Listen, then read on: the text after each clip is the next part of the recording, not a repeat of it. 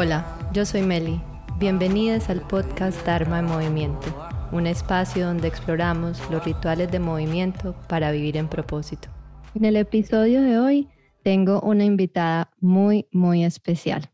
Su nombre es Stephanie Torres, pero la conocemos mejor por Fanny, Fanny Nani.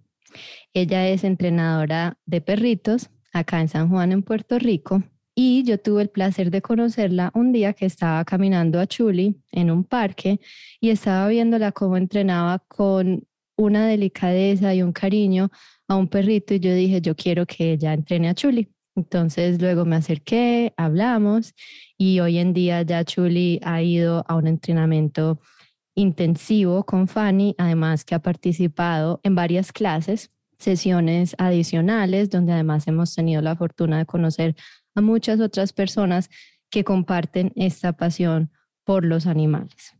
Entonces, Fanny, bienvenida a Dharma en Movimiento y siempre me gusta empezar por preguntar cómo te gusta mover tu Dharma, tu propósito. Hola, mucho gusto, un placer para todos.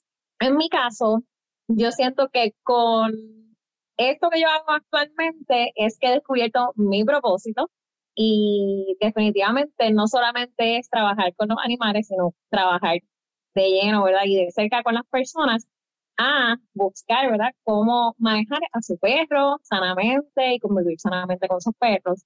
En lo personal a mí, pues además de caminar perro, que eso pues me relaja y de ir a la naturaleza y tener contacto con ellos y la naturaleza, también me gusta, ¿verdad? Pues poner mi música relajante y ver los perros dormir, que de hecho era lo que estaba haciendo casi ahora y eso pues me relaja, me mueve y pues me ha ayudado a descubrir mis propósitos definitivamente. Qué lindo. A mí también me encanta ver cuando Chuli duerme. Es que definitivamente es como una paz que uno no, no puede recrear. Me gustaría preguntarte cómo llegaste a ser entrenadora de perros. Yo llevaba alrededor de como siete años trabajando en oficinas. Si no estaba en unas oficinas, pues estaba en otras. Lo último que estaba haciendo era que estaba en la banca. Es un trabajo súper estable, súper seguro, el trabajo que quizás muchas personas quisieran tener, pero pues yo no me sentía y no me hallaba feliz en eso. Yo siempre desde mis 16 años quería tener un negocio propio. Siempre había tenido ideas diferentes, pero nunca se me había ocurrido ¿verdad? Algo relacionado con los animales, a pesar de que una de las cosas que yo quería hacer desde pequeña era ser veterinaria, pero en el camino descubrí que no quería ser veterinaria, por lo que conlleva, ¿verdad? En cuanto a trabajar casos que quizás terminan en una historia triste, en un desenlace triste. Y poco a poco fui buscando cosas que me gustaban hacer, me empiezan a pedir favores como corte de las uñas a mi gatito, corte de las uñas a mi perrito, mis amistades y mis familiares, y así empecé. Y dije, pues, de aquí puedo empezar, ¿verdad? Pues, cobrar por este servicio que estoy brindando. Luego entonces me piden que cuide una gatita, y así como que sucesivamente se fueron dando las cosas de manera espontánea, empecé a decir que sí a todo, hasta que empecé a darme cuenta que era algo que me gustaba, que disfrutaba y que, ¿verdad? Pues podía ser un trabajo estable y poco a poco me fui moviendo hasta que se volvió ¿verdad? mi trabajo primario. Entonces hiciste más como una transición. Sí, no, definitivamente, porque de la banca a trabajar con animales es completamente diferente entre el estrés de, de ¿verdad? Pues trabajar con números, de trabajar con personas que quizás tienen una situación bien delicada y bien compleja y que quizás las emociones le ganan y nosotros pues estamos atrás de un teléfono tratando de manejar nuestras propias emociones, ah, ¿verdad? Pues manejar las emociones, pero en este caso con los animales. Entonces por ahí sí hay un poquito de similitud. sí, siempre esa parte de emociones, ya sea con un cliente de la banca o con el dueño de un perro, ya venías trayendo tu propio expertise en ese sentido. Igualmente, cuando pues uno hace una transición, hay un momento en que toca dar el salto al vacío, ¿cierto? Pues, supongo que hubo un momento en que te tocó renunciar a tu trabajo. ¿Y cómo fuiste recogiendo la valentía para dar ese paso? Realmente no fue algo de la noche a la mañana, fue algo bien pensado. Soy una persona que soy bien organizada en todos los pasos que doy. De hecho, a veces me sorprende que personas que me conocen de mucho tiempo me dijeran, pero tú estás segura, tú estás segura de lo que vas a hacer y realmente te vas a quedar haciendo eso solamente y no quieres aguantar un poquito más de tiempo en el banco a lo que esto o lo otro. Y yo decía como que, pero ustedes no me conocen, que ya yo busqué todas las alternativas, ya yo agoté todos los recursos hasta que yo dije, o sea, no. Y de hecho, una persona que llevaba 28 años en el banco fue quien me dijo, Stephanie, tú tienes que moverte de aquí, ¿por qué tú estás aquí todavía? Y me dijo, y eso fue una de las cosas, ya yo estaba decidida, pero estaba dando el tiempo que yo me había propuesto mantenerme en el empleo. Pero es el que esa persona me dijera eso, teniendo 28 años en el banco, ¿verdad? Una persona mayor que está a punto de dos años para retirarse, que me dijera eso, como que tú eres joven, tienes todas las ganas del mundo, yo te veo y veo que te gusta lo que estás haciendo, pues lánzate y hazlo, pues entonces le da mucha más fuerza a uno. Pero definitivamente no me dejé llevar por las cosas que me dijeran otras personas, que a veces también por eso es que las personas hacen las cosas en silencio, porque otras personas te pueden influenciar en tus decisiones, porque le digas, estás seguro y ya te empiezas a sentirte como que poco a poco más inseguro. Pero yo en mi caso siempre digo al revés. Yo digo, no se lo voy a contar a todo el mundo, pero siento que cuando yo lo digo, igual que cuando yo escribo algo, yo le doy más fuerza lo que yo voy a hacer porque me estoy comprometiendo conmigo y los demás están viendo ese compromiso. Y si yo no lo cumplo, pues las personas me van a preguntar, ¿qué pasó con tu idea de negocio? ¿Y qué pasó con el negocio? Y ahí entonces, a pesar de que uno no se deja influenciar, ¿verdad? Por lo menos en mi caso, yo no me dejo influenciar por los demás, pero eso sí me da motor de seguir haciéndolo con más ganas porque yo tengo que demostrar que realmente lo que yo quería lograr, pues lo iba a lograr. Totalmente, yo creo que hay como dos momentos que son súper importantes que distingamos. Uno es esa capacidad de uno conectarse con su propia intuición y no llenarse, como dijiste tú, dejarse influenciar por todo el mundo alrededor que estén expresando proyectando sus propios miedos en nuestra realidad. Y no es que tengan mala intención, es que son sus propios miedos que no necesariamente están en alineación con nuestra realidad.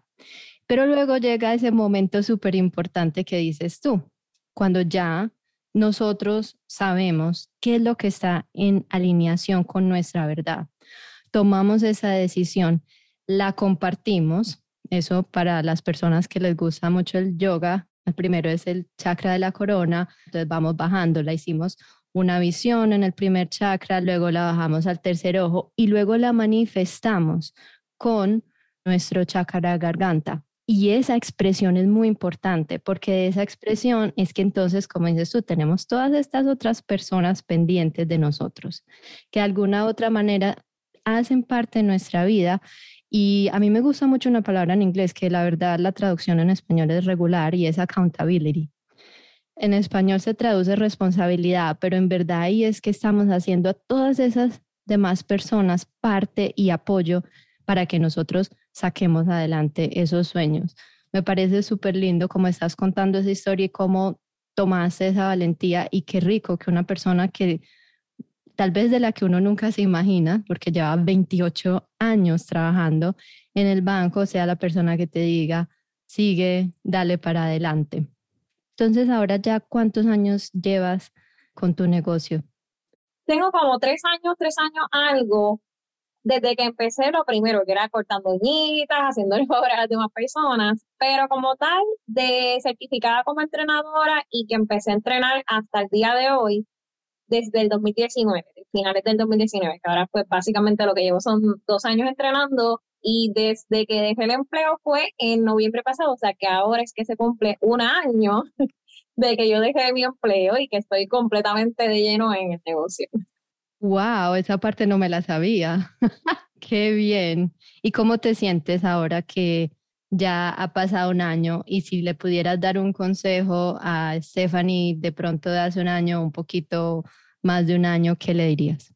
Bueno, realmente ahora mismo me siento súper plena, me siento súper feliz. Y a mí Stephanie del pasado año, pues realmente diría, me iría un poquito más atrás de antes de haber dejado el empleo pues que tomara más seguridad, porque realmente había muchas personas que me lo decían que yo no creía en mí y tenía muchas inseguridades. Yo me pongo, hablando ahora mismo, yo siempre me pongo nerviosa hablando en público y ahora mismo hasta los mismos talleres y todas esas cosas que yo decía, ay, debo de tomar cursos de esto, de esto, de esto para que me ayudaran a tomar seguridad y hablar en público. Y mi mejor curso fueron mis propios talleres, dándole ¿verdad? Pues información y educación a otras personas para que trabajaran con sus perros, al igual que los live, al igual que todo. Yo lo seguí intentando, intentando, intentando hasta que agarraba seguridad. Y siempre todavía entran nervios a uno porque a veces uno piensa que puede decir algo equivocado y el valor de la palabra para mí es tan importante que uno quiere llevar la información correcta, que uno no quiere crear pues malos entendidos ni ofender a otras personas con lo que uno está, ¿verdad? Pues conversando o diciendo o exponiendo y mucho más en este campo, que muchas veces en los talleres quizás yo digo cosas que son en bromas, pero sabemos que, todos los. En este caso los clientes lo hacen y lo hacemos porque yo también lo llegué a hacer en algún momento, porque no estaba educada y pues para mí, como te digo, la palabra es súper importante y eso es algo que me pone muy, muy nerviosa y ¿verdad? me hace sentir mucho compromiso con las demás personas. Pero definitivamente que hubiese tenido más confianza, porque si las demás personas confiaba en, mí y en mi potencial y yo no lo veía o lo veía pero no lo explotaba, pues quizás me hizo falta sentir más seguridad independientemente de cerrar los ojos y yo no saber hacia dónde yo me iba a mover, pero ¿verdad? Pues tomar el toro por los cuernos y decir como que yo lo voy a hacer y sí lo voy a hacer y hacerlo, entonces. Qué bien y qué bueno para todas las personas que nos hemos beneficiado de que tú hayas tomado esa decisión y podamos hoy en día contar con tu apoyo. Y eso es lo bonito, porque cuando uno está en esos momentos, uno no sabe que cuando uno deja de vivir su Dharma, deja de prestar esos servicios para los que uno está absolutamente equipado, así sea que uno no sepa en hacer. Entonces, no solamente le estamos quitando a todas estas personas que se pueden beneficiar de nuestros servicios la oportunidad de recibirlos, sino también que no estamos autorizando a las personas que están a nuestro alrededor a vivir su propósito. Entonces tiene dos cosas bien importantes. Es poder servir de la mejor manera que podemos servir y además autorizar a los demás a que busquen vivir en ese propósito. Y como decías tú, hay veces cultivar esa seguridad es difícil y hay veces toca como cerrar los ojos y echar para adelante, como decimos en Colombia. Y eso es bien interesante.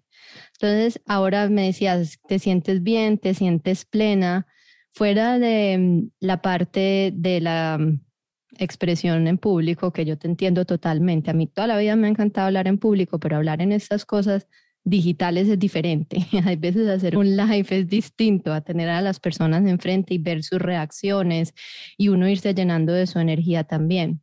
Fuera de eso, ¿qué otros retos y qué otras cosas estás trabajando en este momento? ¿Qué otros proyectos tienes en este momento? Pues yo constantemente siempre me mantengo educándome. A veces, ¿verdad? Pues no tenemos el tiempo por el exceso de trabajo que hay, pues de quizás tomar un curso, pero, ¿verdad? Pues hay tantas herramientas hoy en día que yo utilizo mucho la página web para cubrir otros entrenadores de otros países sigo instruyéndome constantemente, ver cómo lo hacen unas personas, cómo lo ven otras personas, porque siempre nosotros podemos creer dentro de nosotros que ya lo sabemos todo, pero si nos creemos que lo sabemos todo, pues no vamos a ir más allá y nunca vamos a dar más de nuestro 100%, porque realmente nos estamos quedando en un cuadrito, ¿verdad?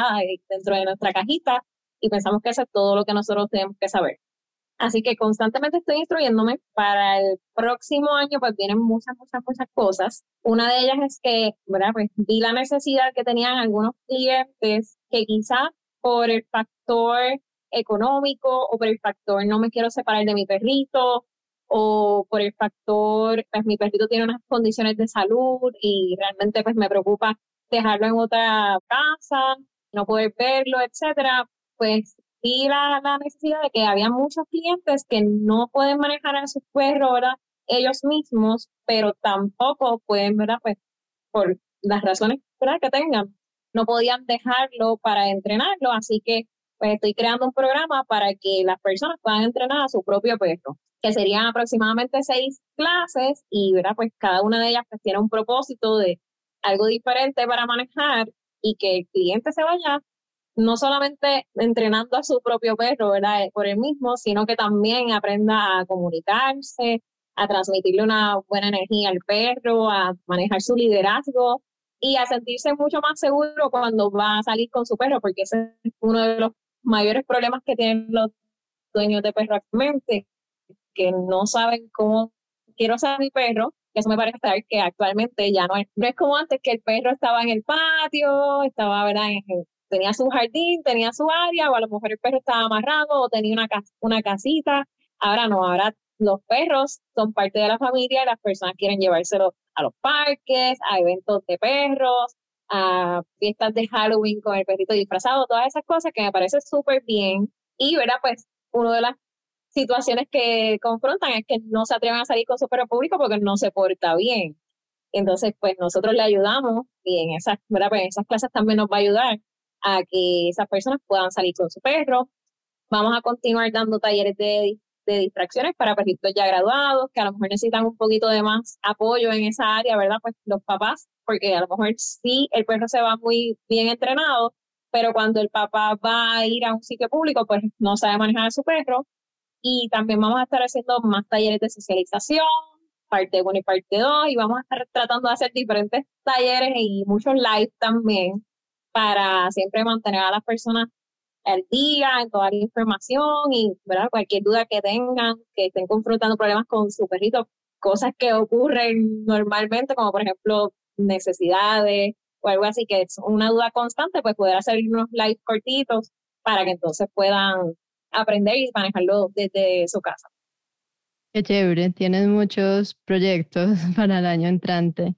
Y qué bueno que estén basados también en lo que tú has ido observando, son tus fortalezas y cómo servir mejor. Esa es una pregunta que yo me hago constantemente. ¿Cómo puedo servir mejor? Y eso viene obviamente de uno tener una interacción constante con las personas con las que trabaja, con las personas precisamente a las que sirve. Ahora tocabas un punto que a mí me gusta mucho y es el liderazgo, que obviamente una persona que entrena perros entiende muy bien y en uno de los talleres que yo fui contigo, hablabas de nuestra actitud, de nuestra postura, de estar presente mientras estamos con los perritos. Y me gustaría que hables un poquito tú de cómo has ido cultivando esa actitud de liderazgo que obviamente pues podemos ver por tu voz y yo te estoy viendo acá y te conozco, es algo que tú llevas contigo, no es solamente algo que tú manejas solamente con los perros, es parte de quién eres tú.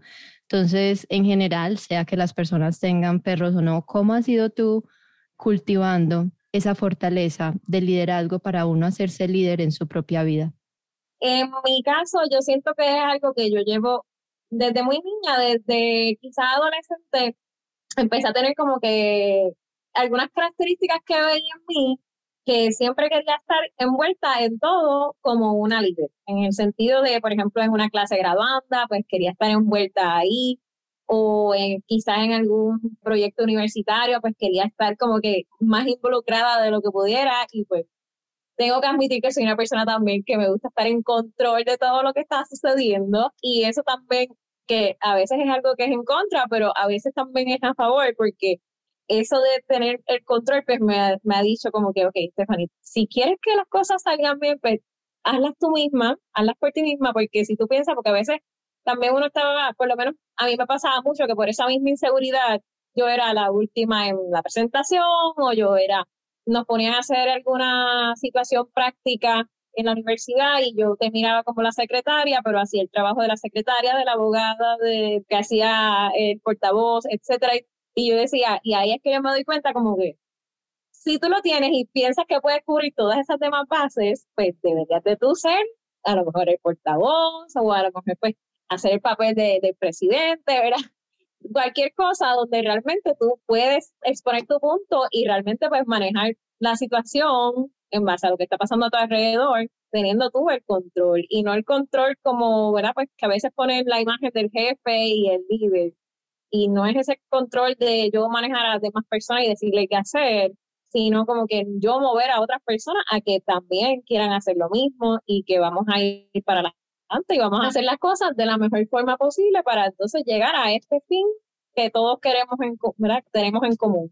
Y pues definitivamente para entrenar perros hay que tener muchas características de líder, lo que me mencionaste que para mí es súper importante, que me he dado cuenta que falta tanto, porque estamos totalmente sometidos a la tecnología porque, ¿verdad? Pues aunque es una herramienta que es súper buena, porque a través de ella pues podemos hacer podcasts como este, pero no la utilizamos tanto a nuestro favor, entonces a veces los mismos clientes quizás me puedan comunicar, no tengo tiempo, pero entonces yo digo, ¿cuánto tiempo nos pasamos en Facebook? ¿Cuánto tiempo nos pasamos en Instagram o en cualquier red social? Y a lo mejor ese tiempo lo puedes tomar para ver algún video de YouTube o ver un live de nosotros o ir a un taller o hacer algo donde yo me instruyo para entonces yo poder, ¿verdad? Pues instruir en este caso a mi perro. ¿Cuánto tiempo nos tomaría sacar el perro a pasear? Y sacar el perro a pasear con intención, porque si estoy en el teléfono no estoy presente, entonces me enojo porque el perro está mirando al perro de al lado y le está ladrando, pero yo estoy en el teléfono,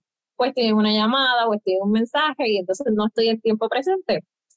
Y definitivamente yo también me lo aplico porque yo también me he hallado, ¿verdad? Momentos en los que digo, estoy trabajando doble, porque estoy trabajando con el teléfono y estoy trabajando manejando un perro. Y digo, no, tienes que estar en una cosa o en la otra, porque si no, ni te va a funcionar, ¿verdad? Pues caminar el perro correctamente, no, te, no vas a poder manejar bien, ni tampoco vas a poder, ¿verdad?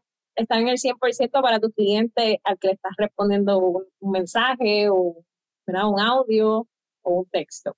Wow, creo que ahí dijiste un montón de cosas súper interesantes.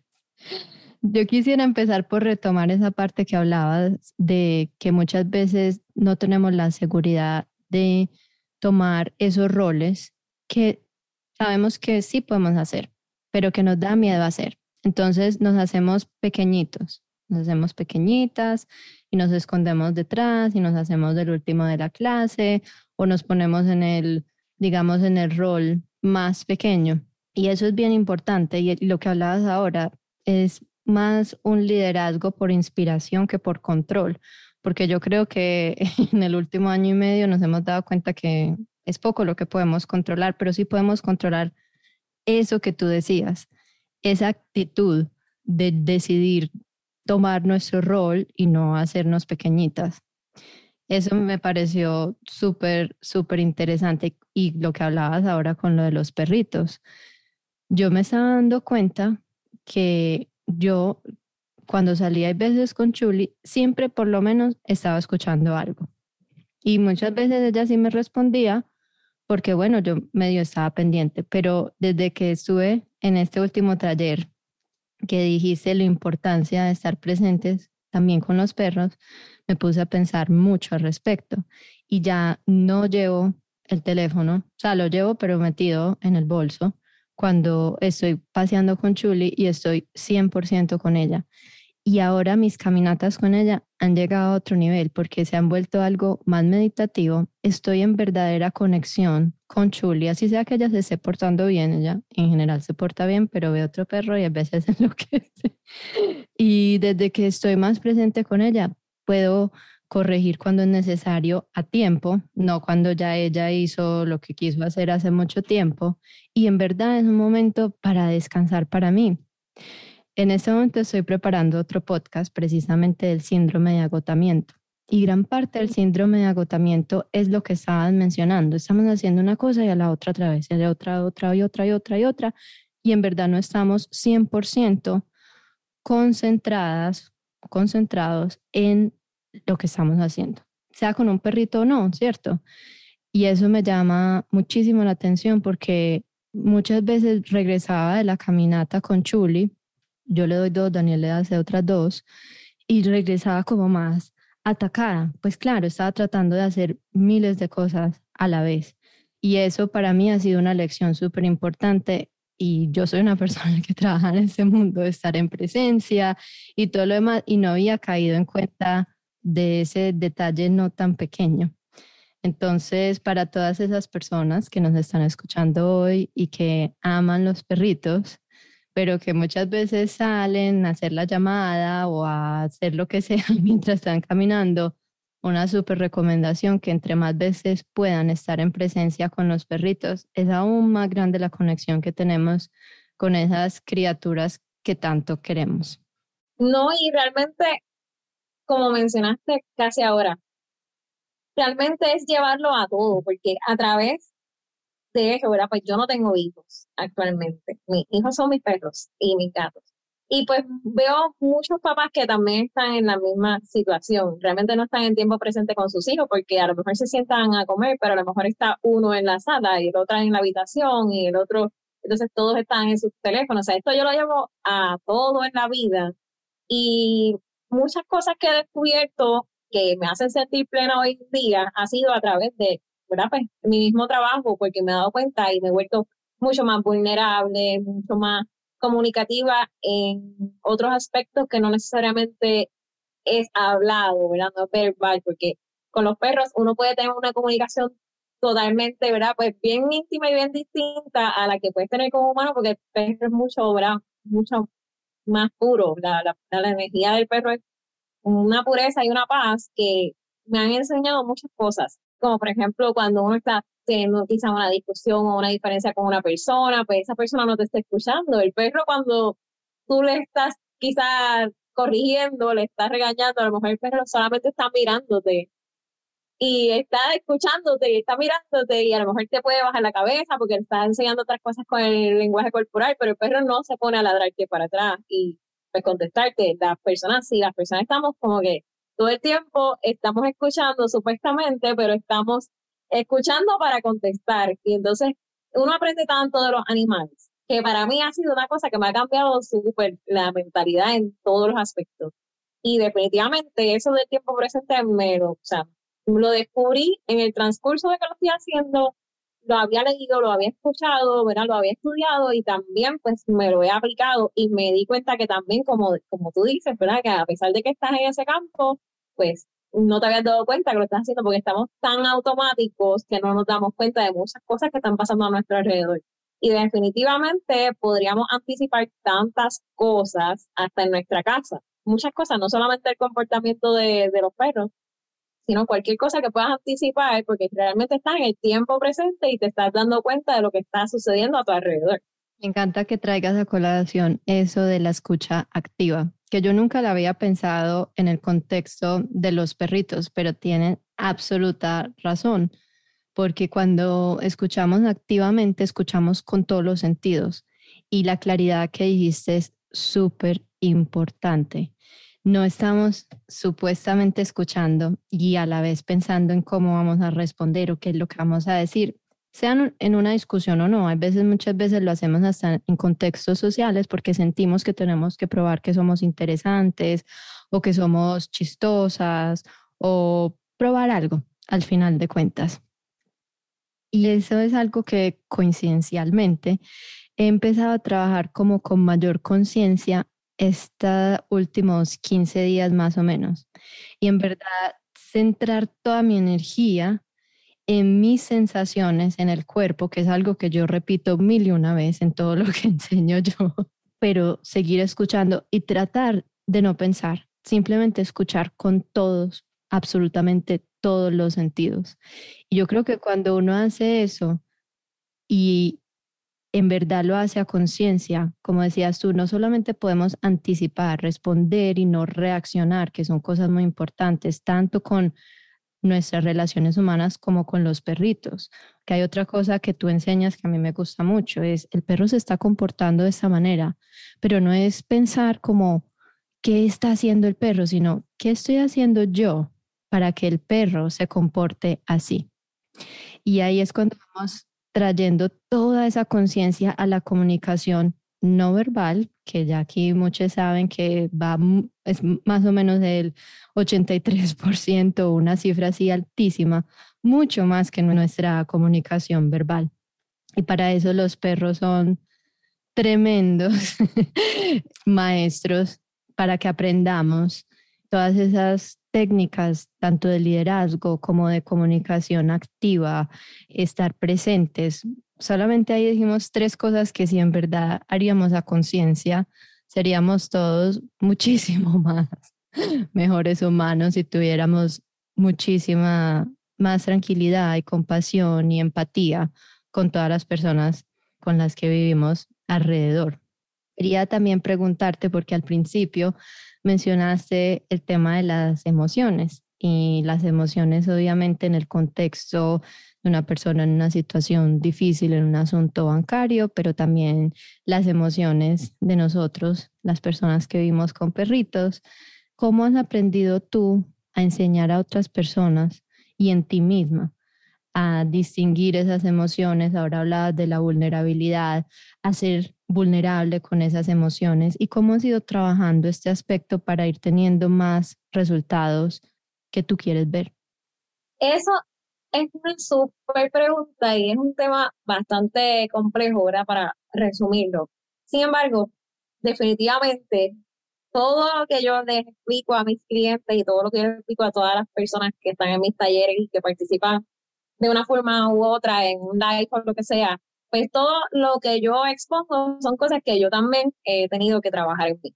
Y definitivamente no podemos, como decir un ejemplo bastante práctico, como, ¿verdad? Si yo, si no me gusta el chocolate y, ¿verdad? Nunca he probado el helado de chocolate, ¿cómo yo voy a vender helado de chocolate?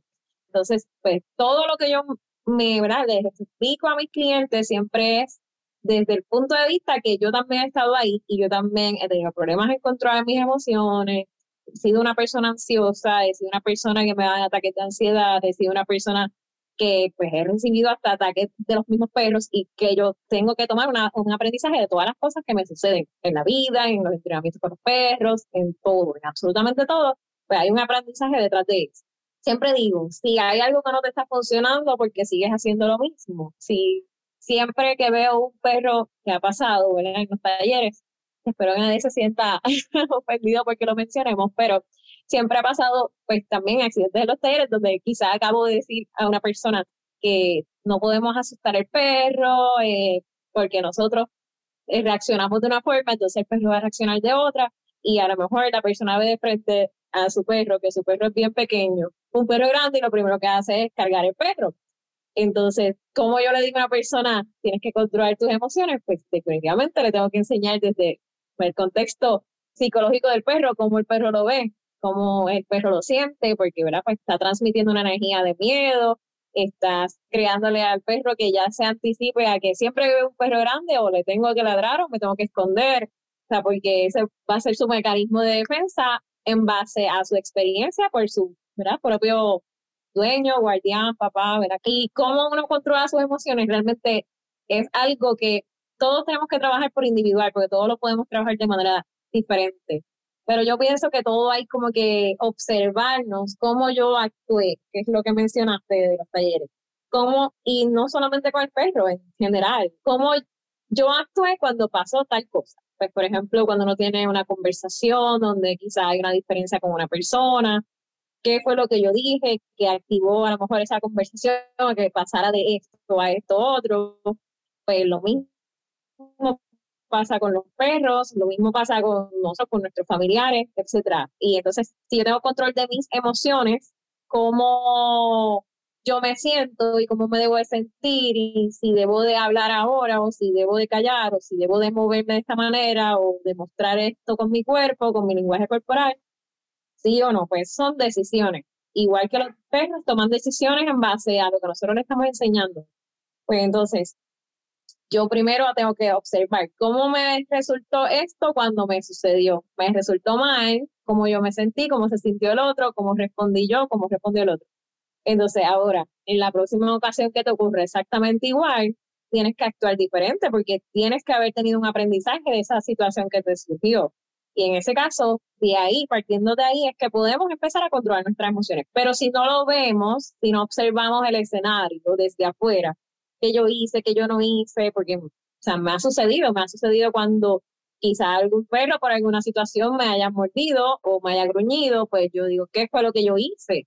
Y no porque yo me eche la culpa ni esté asumiendo la responsabilidad. A lo mejor fue una respuesta del perro por algún malentendido, como a veces puede ocurrir que a lo mejor te acerques a la comida de tu perro y él piensa que se, le vas a retirar el plato, como puede pasar que a lo mejor le das un golpe a una persona sin querer, le das un codazo a la persona que está al lado y la persona se siente como si lo hubieses agredido a propósito y pues sin querer. Todas esas cosas, ¿qué fue lo que sucedió para que entonces eso en otra futura ocasión lo puedas utilizar para controlar esas emociones y esas acciones que tomaste para las futuras ocasiones? Claro, entonces estás hablando de actitudes reflexivas. Y ahorita recuerdo que mencionaste escribir. Yo soy súper fan de escribir, journaling y todo ese análisis, como estás explicando tú, que no tenemos que esperar la respuesta perfecta, sino que también parte de vivir y de conocernos es poder decidir cómo queremos seguir actuando luego de eso que ya no queremos hacer más, de actitudes que no queremos seguir tomando porque no las encontramos beneficiosas. Entonces quería preguntarte qué otras prácticas reflexivas mencionaste escribir o si puedes hablarnos un poquito más de cómo escribes, no sé si meditas o qué otras prácticas reflexivas tienes tú para hacer este tipo de análisis. Yo soy una persona de escribir. Yo cualquier cosa que pase en mi vida yo tengo que escribir. Si quiero dialogar con alguien, explicarle mis razones sobre algo que quizá tenemos una diferencia, escribo. Si quiero comunicarle algo a algún familiar mío y quizás no haya la manera en que pues todos reaccionamos de manera diferente, pues todos somos diferentes y a veces nosotros estamos en calma y en control y tranquilos, pero quizá la otra persona reacciona, ¿verdad? Pues de una manera diferente a lo que nosotros esperamos. Entonces cuando tú escribes, es diferente porque tú estás transmitiendo todas tus emociones por escrito sin que la otra persona te, ¿verdad? te esté contestando o anticipando o interrumpiendo, pierdes el hilo y perdiste la conversación o quizás cosas que querías exponer no las pudiste exponer, entonces como no las expusiste, pues no se pudieron corregir. Y para mí escribir es súper importante. En el caso de, que también es parte de lo que para mí es liderazgo, la organización, que para mí ser organizado y responsable son dos cosas que van de la mano para ser líder. Y en caso de la organización, todo yo lo escribo también porque me gusta tener pues, todo agendado, tengo una pizarra con lo que tengo que hacer, tengo una pizarra con lo que las tareas semanales, tengo una pizarra con detalles importantes de, ¿verdad? Los, los perritos que tenga o los gatitos que tenga cuidando. Y siempre es algo que me ayuda, ¿verdad? Además de estar al día, ¿verdad? Y estar claro de las tareas que tenga que hacer, etcétera, sino que también me hacen sentir un compromiso, porque si está escrito, yo lo tengo que hacer, porque yo no voy a tachar como que lo hice si no lo hice o si hice la tarea incompleta. Entonces, de hecho, ¿verdad? Pues yo hago unas declaraciones semanales. Yo pues escribo, empecé a decir que iban a ser tres y a veces escribo diez declaraciones. Y a lo mejor esa semana no hice las 10 porque fui demasiado, no sé, me emocioné demasiado y pensé que no iban a ocurrir de otras cosas que me iban a interrumpir, etcétera. Y a lo mejor no las completé, pero yo en vez de frustrarme, pues yo lo que hago es que esas las paso para la próxima semana y si no las pude completar, las paso para la siguiente. Y así, de hecho, ¿verdad? Que eso también yo recomiendo hacerlo con una persona que también esté con la intención de, de, progreso y de, de, manejar pues X o Y situaciones que tenga, ya sea del hogar o personales o cosas de su negocio, que tenga una persona con quien lo haga, ¿verdad? Pues en ese caso yo lo hago semanalmente con mi mejor amigo. Yo le envío mis declaraciones y él me envía las suyas. Si él no me envía las suyas, yo le voy a enviar un mensaje. No, no me enviaste mensaje con tus afirmaciones. ¿Y cómo vas con tus afirmaciones de la semana? ¿Por qué? Porque tengo un compromiso conmigo, pero también tengo un compromiso con él igual que tengo un compromiso con darle seguimiento a él para que cumpla con sus objetivos de la semana. Y hemos estado tan así que hasta hoy mismo hablamos y dijimos como que, wow, no nos queda como que mucho por hacer de todas las cosas que habíamos, pero es porque hemos progresado mucho a través de escribir y, de las intenciones de la semana, cosas que queríamos lograr. A veces son cosas que son cotidianas, como por ejemplo recoger un closet pero es un recoger un closet que te va a tomar mucho tiempo. Y entonces lo he pospuesto, pospuesto, pospuesto, pospuesto, hasta que dije, ya eso es lo último que me queda, pero antes de culminar el año yo lo voy a hacer. Pero hice otras cosas mucho más grandes, como lo que es registrar el negocio, como ha sido invertir quizá en, mi propio negocio, en otras cosas, en accesorios que necesite, herramientas que necesite, o cosas de publicidad, o ¿verdad? quizá un flyer. Y son cosas que me propongo semanalmente hasta que las logro y llevarlo escrito definitivamente lo lleva a realizarlo completo, a no dejarlo a mitad, a no creer como que, ah, lo dije, se me olvidó, porque a veces lo dices con la boca, pero se te olvida, o haces que se te olvide, o sigues ignorándolo y no, lo dejas pasar, pero si lo tienes escrito y le das seguimiento, pues es mucho más fácil que lo puedas lograr. Así que esa es mi cosa favorita, escribir definitivamente. En cuanto a meditación, que me mencionaste, yo soy una persona que tengo mi cabeza corriendo todo el tiempo, todo el tiempo y muchas ideas todo el tiempo, debería escribirlas todas, pero a veces pues no tengo lápiz a mano o no tengo el teléfono a la mano o no lo quiero escribir en el teléfono porque lo quiero sentarme a escribirlo y redactarlo y envolverme ahí. Pero mi cabeza está corriendo constantemente. Y una de las cosas que me ayuda a tomar, que he tomado grandes decisiones, ¿verdad? A través de eso, es el Reiki, que me encanta, me fascina. Y de hecho, pues quiero tomar unas clases para aprenderlo porque he leído y he visto videos y lo he intentado con los perros y de hecho, ¿verdad? Pues de eso se trata uno de nuestros próximos talleres, porque pues sí quiero, ¿verdad? Pues certificarme como una pues, maestra de Reiki, pero para perros, en el caso de, de los perros que necesitan también trabajar con esas ansiedades y esa energía y Wow, has tocado uno de mis temas favoritos. Yo estoy entrenada en Reiki y principalmente lo utilizo en mí misma y en Chuli. y ella fue una de mis motivaciones.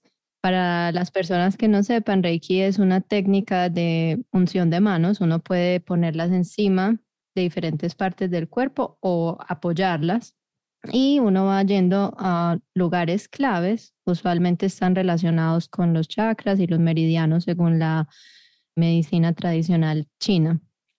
Y es una práctica muy bonita porque en esencia es una meditación donde uno va redirigiendo su energía hacia ciertos puntos y cuando uno le está dando reiki a otra persona, está actuando como un canal. No es que uno sea un sanador, no, todos tenemos esa posibilidad, todos venimos con la posibilidad de pasar nuestra energía para que ayude a otras personas o nos ayude a nosotros mismos.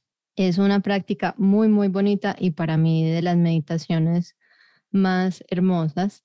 A mí me encanta practicarla, como te decía, en mí misma, pero también mucho en Chuli. Cuando nosotros adoptamos a Chuli inicialmente, Chuli es una perrita rescatada con bastante trauma. Ella nos tenía muchísimo miedo y me costó muchísimo, muchísimo tiempo en que me ganara confianza, pero esa fue una de mis maneras. Inclusive uno puede hacer reiki a distancia, no, puede, no tiene, ni siquiera tiene que estar con la misma persona en el mismo lugar.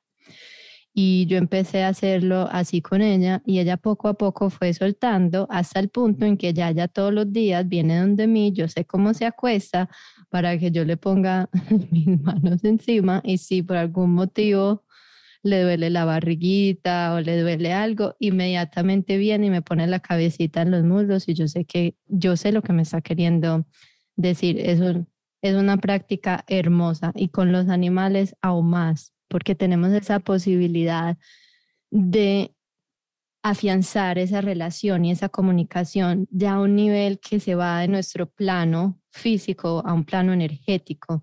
Y es bien lindo, me encanta eso, pues sobre todo una persona como tú que conoce más de animales, que te quieras certificar en Reiki, yo creo que es un combo hermoso. y yo sé que muchos perritos y gatitos se van a beneficiar.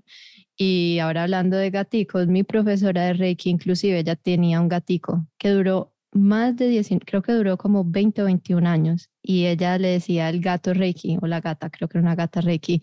Ella todos los días hacía su sesión de Reiki y duró muchísimos años. Y todos, todos nos podemos beneficiar de esa, es una técnica bien, bien bonita y es una meditación, entonces sí te gusta meditar. Sí, sí, sí, pero o sea, por mí misma se me hace un poco difícil porque tener como que mi cabeza en silencio me cuesta mucho trabajo. Pero desde que, bueno, pues me he hecho reiki unas cuantas veces, siempre voy como que con un propósito claro de qué yo quiero trabajar. Generalmente nunca he ido, fíjate, por salud física, siempre he ido como por salud mental y claridad para tomar decisiones y siempre me ha ayudado. Me silencia tanto, es el único momento en que me silencia tanto y que mi cabeza puede realmente estar en tiempo presente y tan así que pues me ayuda a tener claridad en cuál es la mejor decisión para tomar y definitivamente las que he tomado han sido bastante acertadas porque si no, pues no estuviéramos aquí. Así que a mí me encanta, pero por lo menos todavía me cuesta trabajo meditar. Sí, pongo música relajante, salgo con los perros y quizá eso me ayuda también a meditar. Cuando salgo con los perros no voy con la mentalidad de tomar decisiones ni nada, sino como que estoy en el tiempo presente y disfrutándome todo, el viento, disfrutándome el sol, disfrutándome las plantas, el mismo perro y pues trabajando más en el perro, porque lo hago más para trabajar en relajar el perro con esa intención, ¿verdad? Quizás no estoy certificada, pero lo hago con esa intención de relajar el perro y ayudarlo la parte, ¿verdad? Pues de su ansiedad o emocionalmente, porque pues, como dicen, perritos como Chuli que tienen traumas o perritos que tienen demasiada ansiedad, demasiado estrés, porque pues no han sabido canalizarlo quizás en su casa, pues entonces ayudarlo y transmitirle, ¿verdad? Pues una energía de calma. Y yo pienso que eso que mencionas es muy válido, porque la mayoría tenemos la idea de que meditar es estar en silencio, súper quietos, y no necesariamente es así. Yo antes, por todo lo que me estás contando acá, veo que tienes varias actitudes de meditación. Escribir es una manera de meditar. Caminar, si nos mantenemos en presencia, es una manera de meditar. Y otra cosa que yo pienso que es súper importante entender de la meditación es que las mentes piensen. Ese es su trabajo. Entonces, muchas veces cuando más necesitamos tratar de encontrar esa práctica, y ahí pueden escuchar a Chuli, que acaba de despertarse, es esa actitud de tratar de estar presentes y no necesariamente de tratar de acallar a la mente. Hay veces logramos estar más en ese rol de la observación, que es lo que queremos, ¿cierto? De no engancharnos en los pensamientos, pero parte de meditar es simplemente observarlos. Y ya cuando uno va tomando más y más experiencia, logra a que la mente esté un poco más silenciada. Yo creo que los perros son una grandísima herramienta para ayudarnos a entrar a esas actitudes meditativas, precisamente por lo que dices tú, porque nuestra intención de encontrar calma, ellos son una inspiración y muchas veces nosotros como seres humanos, no sé por qué, será un poquito de falta de conexión con nosotros mismos o de amor propio, pero nos inspiramos más a hacer cosas cuando hay, digamos, los hijos o la familia o los perritos, como en el caso de nosotras dos que no tenemos hijos, pero que amamos a nuestros perritos como hijos, y ellos se vuelven esa grandísima inspiración. Entonces esas, esas son esas actitudes meditativas y escribir, mira todo como en esa escritura no solamente te organizas, sino que también proyectas a futuro. Eso es súper interesante. A mí también me encanta escribir y, le encuentro muchísimo beneficio y he hecho muchísimos estilos de escritura, pero definitivamente cuando uno se sienta a escribir, como decía, su con vulnerabilidad, lo que uno siente en caso de que esté en un momento de estrés, una discusión o a proyectar lo que uno quiere que pase, es una herramienta tan sencilla, pero al mismo tiempo tan poderosa. Quería también preguntarte, bueno, estamos hablando de perritos y estamos con una experta aquí en perritos. ¿Cuál sería tu mayor consejo para las personas que están considerando tal vez o comprar un perro ojalá adoptar un perro para prepararse para ese proceso?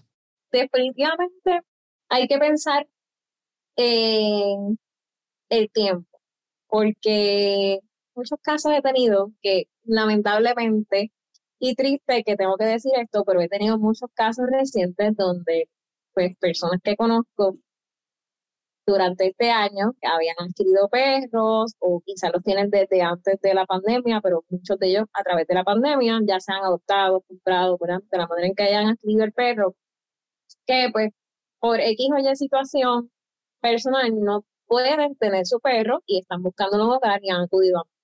Lo cual, mira, pues trato de no juzgar, pero es algo que podemos prevenir. Y pues ya lo he hecho, hecho está ahí, no lo podemos cambiar. Yo lo único que agradezco que acudan a mí porque pues puedo tratar de funcionar como una persona que le puede ayudar quizá a conseguir otro hogar, ¿verdad? Que recientemente hubo un final feliz que, de uno de mis estudiantes que pues, no tenían el tiempo suficiente para él porque tiene demasiada energía y pues ahora está en una familia que yo sé que lo aman, lo adoran y que voy a seguir teniendo contacto con él, que eso también era importante para mí porque pues, lamentablemente también tengo muchos estudiantes que se han ido para Estados Unidos, sus papás con sus perritos, que ha sido fabuloso que se los han llevado. Pero por otra parte, pues son, clientes que uno no quiere dejar ir porque uno les toma mucho cariño a los perritos, los quiere seguir viendo progresar, cómo van creciendo, que a veces los traen con cinco meses y ya después tienen un año, año y medio, dos años y uno lo ve crecer. Y para mí, que les tomo tanto cariño, pues me cuesta a veces como que, ay, bendito, dejarlo ir. Y a veces hasta antes de que se vaya, les digo, por favor, déjame verlo antes de que se vaya. Pero pues definitivamente hay que observar y analizar si tengo el tiempo, si soy una persona que tiene energías, cuál es mi tipo de vida, ¿verdad? El, el estilo de vida que yo llevo cuando yo llego a mi hogar, porque de que tenemos que trabajar, pues sí, tenemos que trabajar todos. Pero tengo que trabajar. Cuando llego a la casa, llego, ¿a qué hora llego?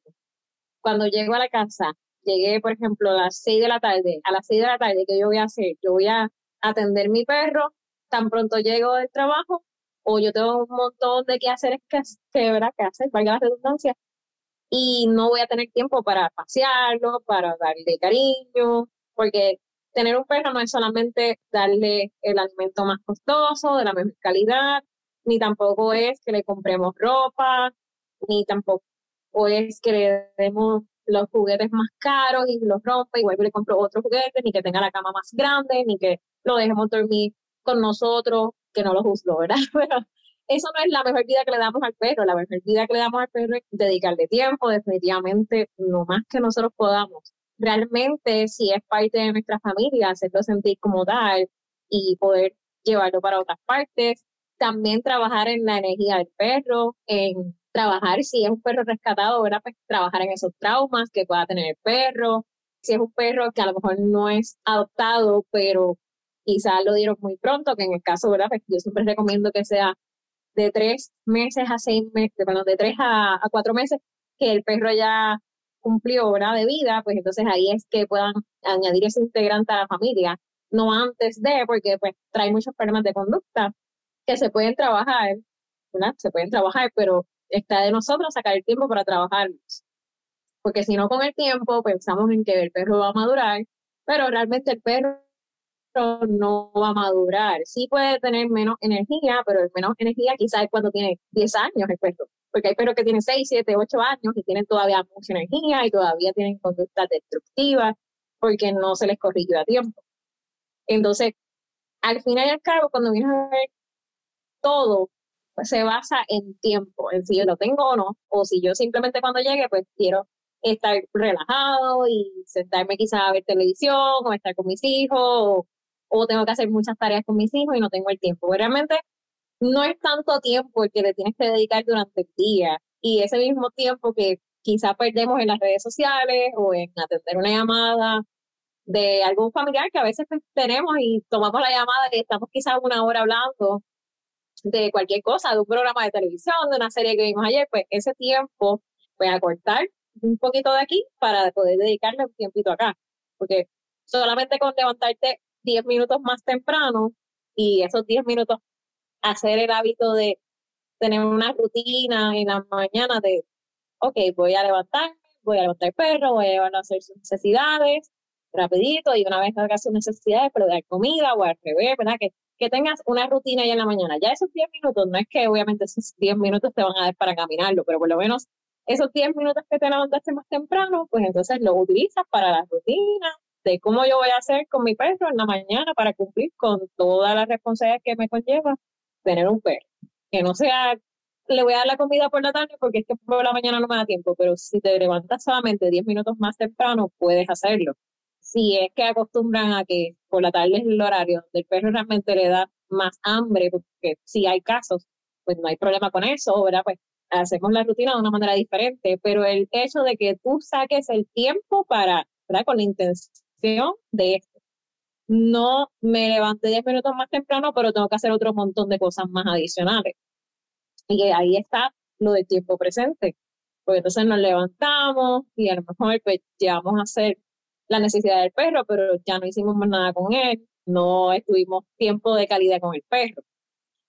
Y sí, ¿verdad? Pues el ajetreo diario quizás nos limita un poco, pero tenemos que evaluar si realmente le estamos dando calidad de vida al perro o no. Y no evaluarlo cuando ya lo tenemos, sino evaluarlo antes de tenerlo para evitar, ¿verdad? Pues esas situaciones de abandono o de que lo tengo que dar en adopción, buscar una familia, que ahora está bien difícil, porque casi todo el mundo durante la pandemia adquirió perritos y eso lo hace más difícil porque si ya tengo un perro y no tenía, pues posiblemente no quiero otro perro, porque no voy a tener tiempo, no voy a tener dinero, así que bien cuesta arriba. Más aún, si hay personas que están buscando el hogar a sus perritos, pues hay menos probabilidad de otras personas que quieran tener más perros.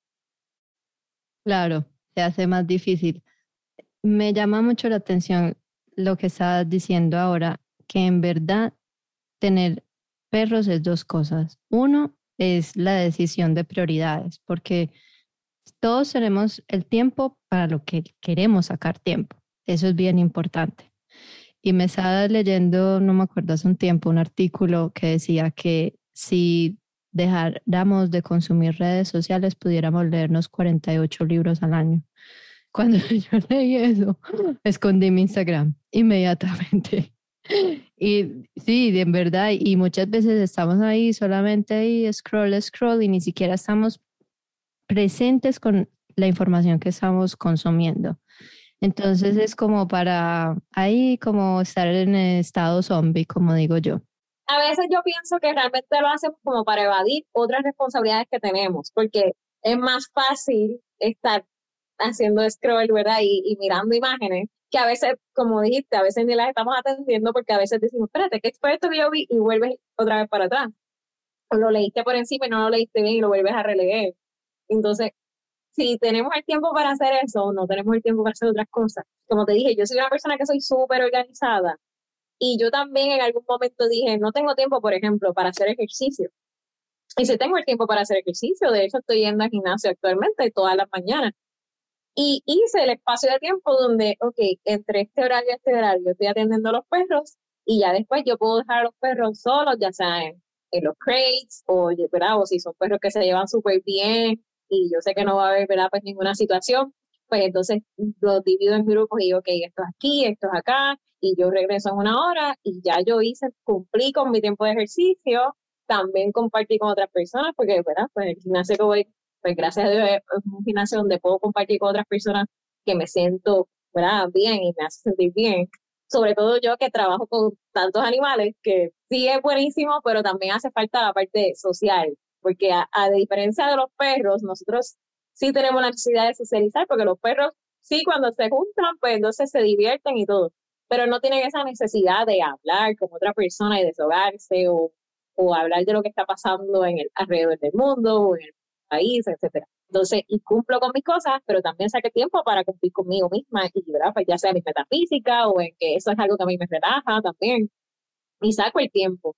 Y yo decía que no tenía tiempo. Quizás hace un año decía que no tenía tiempo y me estaba volviendo loca y decía, ¿cómo iba? Pero me pongo a pensar y digo, todo el tiempo que yo paso quizás, que me siento, cogí una escobita, barrí, vuelvo y me senté, pero las tareas nosotros a veces las alargamos, a veces uno podemos hacer tantas cosas en el día, pero realmente no hacemos ni la mitad porque estamos haciendo algo, lo interrumpimos, vemos el teléfono, me siento otra vez.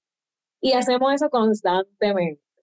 De hecho, lo he puesto a prueba también estas últimas semanas, que he puesto una lista de tareas que yo digo, son como 10, 15 tareas de cosas que tengo que hacer entre en el hogar más adicional del negocio y todos los días básicamente cumplo con ellas y a veces las pongo como o sea, semanales también, pero entre las semanales hay cosas que tengo que hacer dos veces y saco el tiempo y me da el tiempo.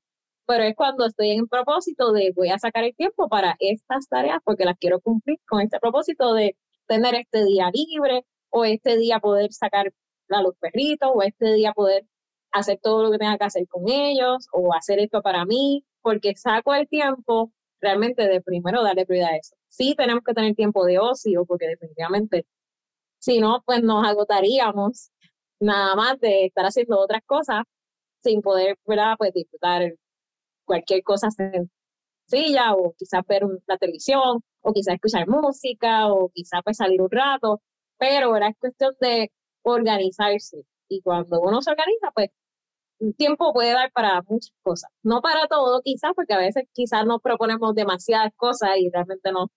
Hay otras que pasan que no están en nuestro control, ¿verdad? Como mencionaste ahorita, la situación del COVID y demás.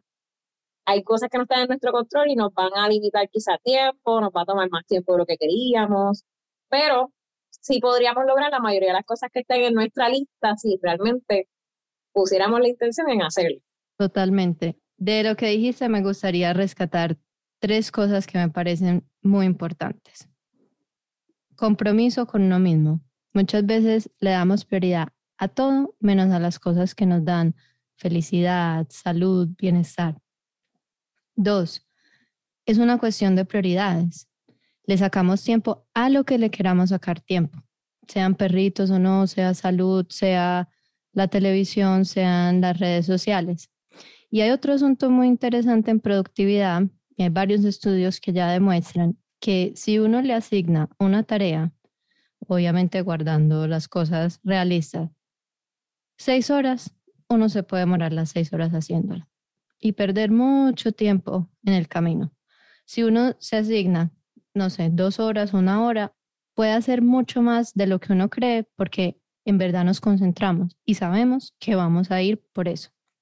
Hay un tema que también tocaste que me parece que es muy pertinente ahora que es final de año y es el tema de los hábitos. Yo pienso que los perros son tremendos entrenadores de hábitos porque ellos tienen un reloj cronológico infalible. Chuli todos los días se levanta entre cinco y media y seis y no hay nada que cambie eso. Y si a las siete de la mañana yo no la he sacado, ella viene, me lame, me busca, me tira todos los juguetes, va hacia la puerta.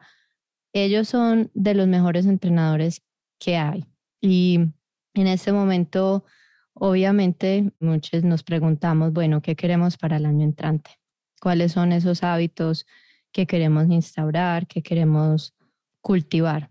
Y yo pienso que en gran parte uno ser o vivir con un perro es una cuestión de hábitos ahora mencionaste que tú misma decidiste sacar el tiempo y diseñar tu día. volvemos nuevamente a ese tema del liderazgo, de ser los diseñadores de nuestra propia vida, los líderes en nuestras propias decisiones.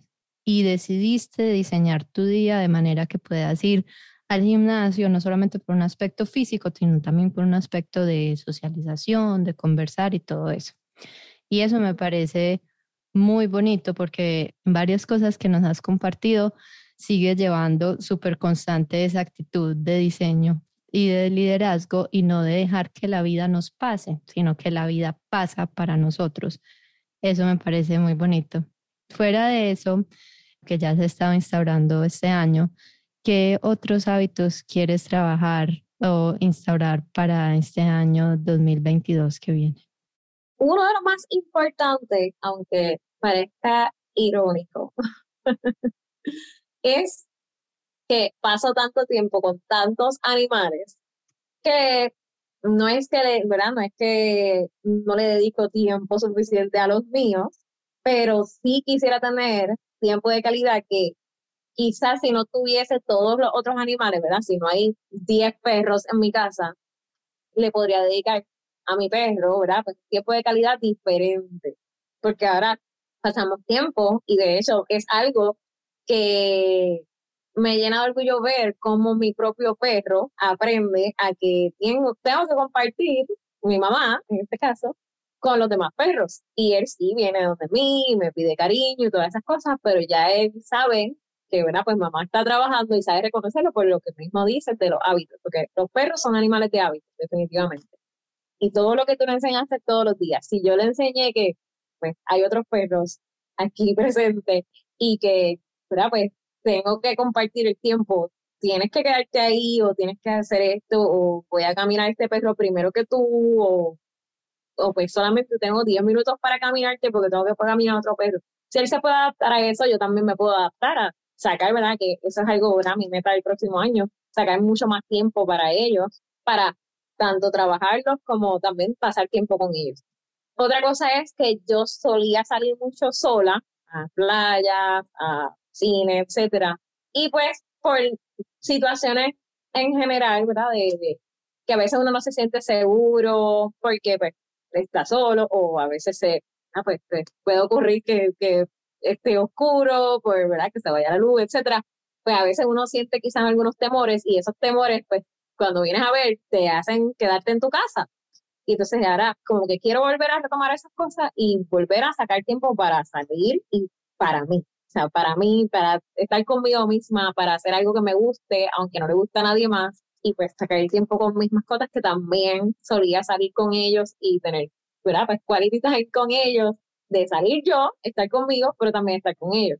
Esa es una de las cosas. La otra cosa es que ya he trabajado tanto en la organización, no en cuestión del schedule, ¿verdad? Sino como en cuestión de organización física, de cosas de mi casa, que yo digo, ya no tengo, ya hice con, eh, todo eso con ese propósito de que me sobre tiempo para el próximo año hacer muchas otras cosas, pues mucho obviamente involucra eh, dedicarle tiempo al contenido que quiero compartir con los demás para que sigan aprendiendo y, ¿verdad? Pues como tú dices, servir como una herramienta para otros. También me gustaría trabajar algo relacionado a lo del liderazgo, porque pues sí, es algo que es un tema que me gusta, que me encanta, ¿verdad? Que lo estés trabajando, y yo siento que es algo que puedo aportarle a otras personas, que definitivamente es una prioridad para el año que viene poder trabajar algo relacionado a eso.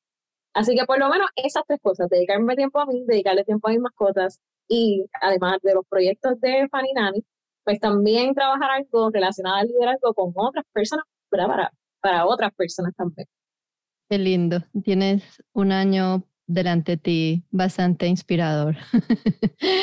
Stephanie, mil, mil gracias por dedicarnos este tiempo, por compartirnos tu experiencia, por inspirarnos a querer mucho más a estos animalitos que tanto nos enseñan, pero sobre todo es una invitación a mirarnos a nosotros mismos, porque ellos están aquí para enseñarnos muchísimas cosas, pero al final del día el trabajo, como dijiste tú, parte de nosotros mismos, parte de la autoobservación, parte de hacer el tiempo que necesitamos para todas las cosas que consideramos importantes.